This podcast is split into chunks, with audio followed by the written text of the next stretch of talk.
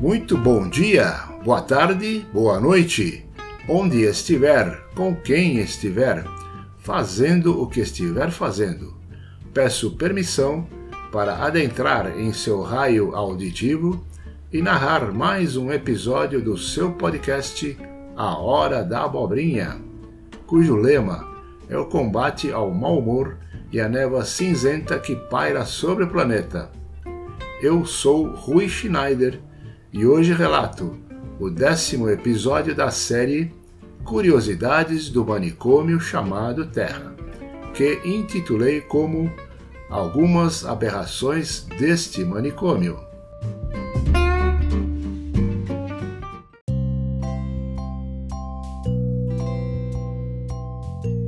Queridos amigos, o manicômio Terra, onde vivemos, habitamos e tentamos nos sociabilizar, está sempre passando por nuances, algumas que permanecem e outras transitórias.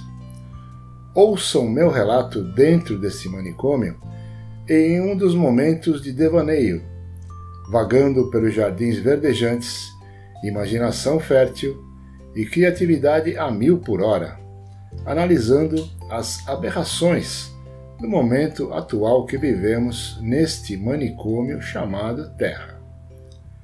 Pela primeira vez na história deste manicômio, acredite se quiser, nevou no Rio de Janeiro. Alguém é capaz de imaginar uma coisa dessas? Pois é, eu imaginei. Notei que a Baía da Guanabara tornou-se uma enorme pista de patinação o morro do Pão de Açúcar, um enorme panetone com aquele açúcar de confeiteiro branquinho, branquinho, de tanta neve. E até o Cristo Redentor, todo encolhido, tremendo de frio. Sendo assim, eram oito horas da manhã, ao invés de minha corrida habitual pela orla de Copacabana, resolvi fazer e fiz um boneco de neve 8 horas e 10 minutos, uma feminista passou e me perguntou por que eu não fiz uma mulher de neve. 8 e 15, eu fiz uma mulher de neve. 8 e 17, minha vizinha, feminista, reclamou do exagerado perfil sensual da mulher de neve, dizendo que ela ofende as mulheres de neve em todos os lugares. 8 e 20, o casal gay, que mora nas proximidades, teve um ataque de raiva e protestou, porque poderiam ter sido dois homens de neve. 8 e 22, um transgênero de outra rua me perguntou por que eu não fazia um boneco com partes removíveis.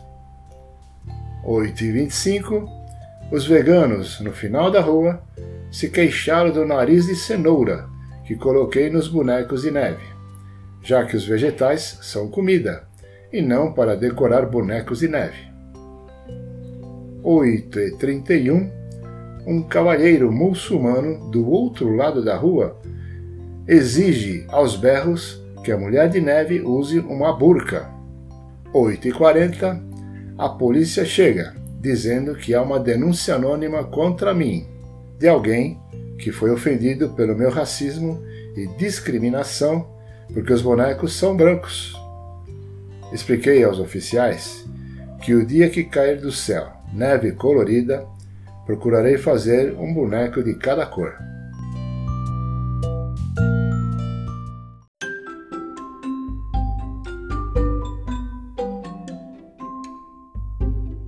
Continuando a nossa saga, às 8 horas e 42 minutos, a vizinha feminista reclamou novamente que a vassoura da mulher de neve deveria ser retirada, porque ela representa as mulheres em um papel doméstico de submissão.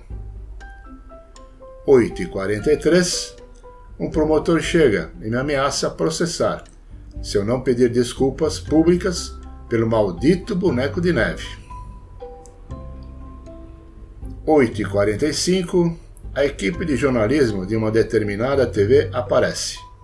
Eles me perguntam se eu sei a diferença entre bolas de neve dos homens de neve e bolas de neve das mulheres de neve.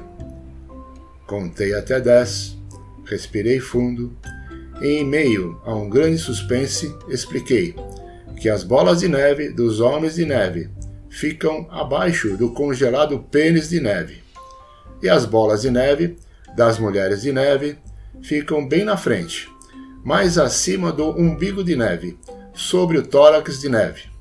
Ora bolas! Nove horas, estou no noticiário como um suspeito. Terrorista, racista, delinquente, com tendências homofóbicas, determinado a causar problemas durante o mau tempo. Estou passando por tudo isso por causa dos malditos bonecos de neve. Às nove horas e cinco minutos, de onde tirei a ideia de fazer esta porcaria dos bonecos de neve? Estão me perguntando se eu tenho algum cúmplice. Ou se alguma organização nas redes sociais me incentivou a fazer os bonecos. 9 e 29, os manifestantes da extrema esquerda e da extrema direita, ofendidos por tudo e contudo, estão marchando pelas ruas exigindo que cortem minha cabeça. Esqueceram que minha cabeça não é de neve. 9 e 35, as feministas reunidas me xingam e pintam a fachada da minha casa com a palavra machista. Às 9h45, os evangélicos me acusam de querer usurpar o lugar de Deus, por criar um homem e uma mulher de neve, e querem me exorcizar, dizendo que eu realizei um ritual pagão. Haja paciência! Às 9h55, organizações ambientais me acusam de poluir a neve. Isto é incrível.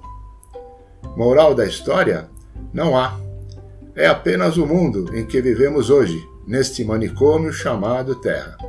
E acreditem, vai piorar. O que foi aqui narrado pode ocorrer e algumas coisas já estão acontecendo. De tudo isso, meus amigos, a coisa mais difícil de acontecer é cair neve no Rio de Janeiro. E eu digo: parem o bonde do manicômio chamado Terra. Quero descer, pelo amor de Deus!